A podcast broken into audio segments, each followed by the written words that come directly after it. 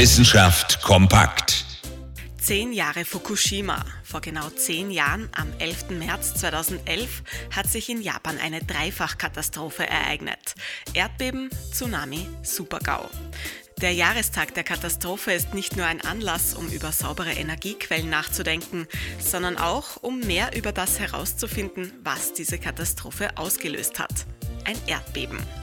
Auf die Spur von Erdbeben begibt sich jetzt ein internationales Team von Forscherinnen und Forschern.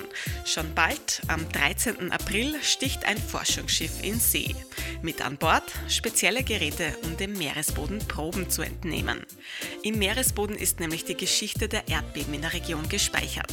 Ein starkes Erdbeben wirbelt die Sedimente im Boden durcheinander. Mit der Analyse von Proben können wir also die Erdbeben der letzten Zeit nachvollziehen. Und letzte Zeit bedeutet in diesem Fall die letzten 100.000 Jahre. Der Meeresboden ist sozusagen ein Archiv der Erdbebengeschichte.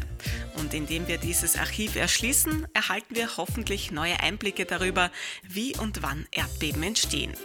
Und vielleicht auch, wie wir Katastrophen wie die von Fukushima im März 2011 in Zukunft abwenden können.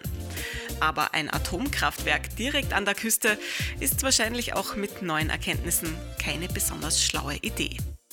Interessante Themen aus Naturwissenschaft und Technik.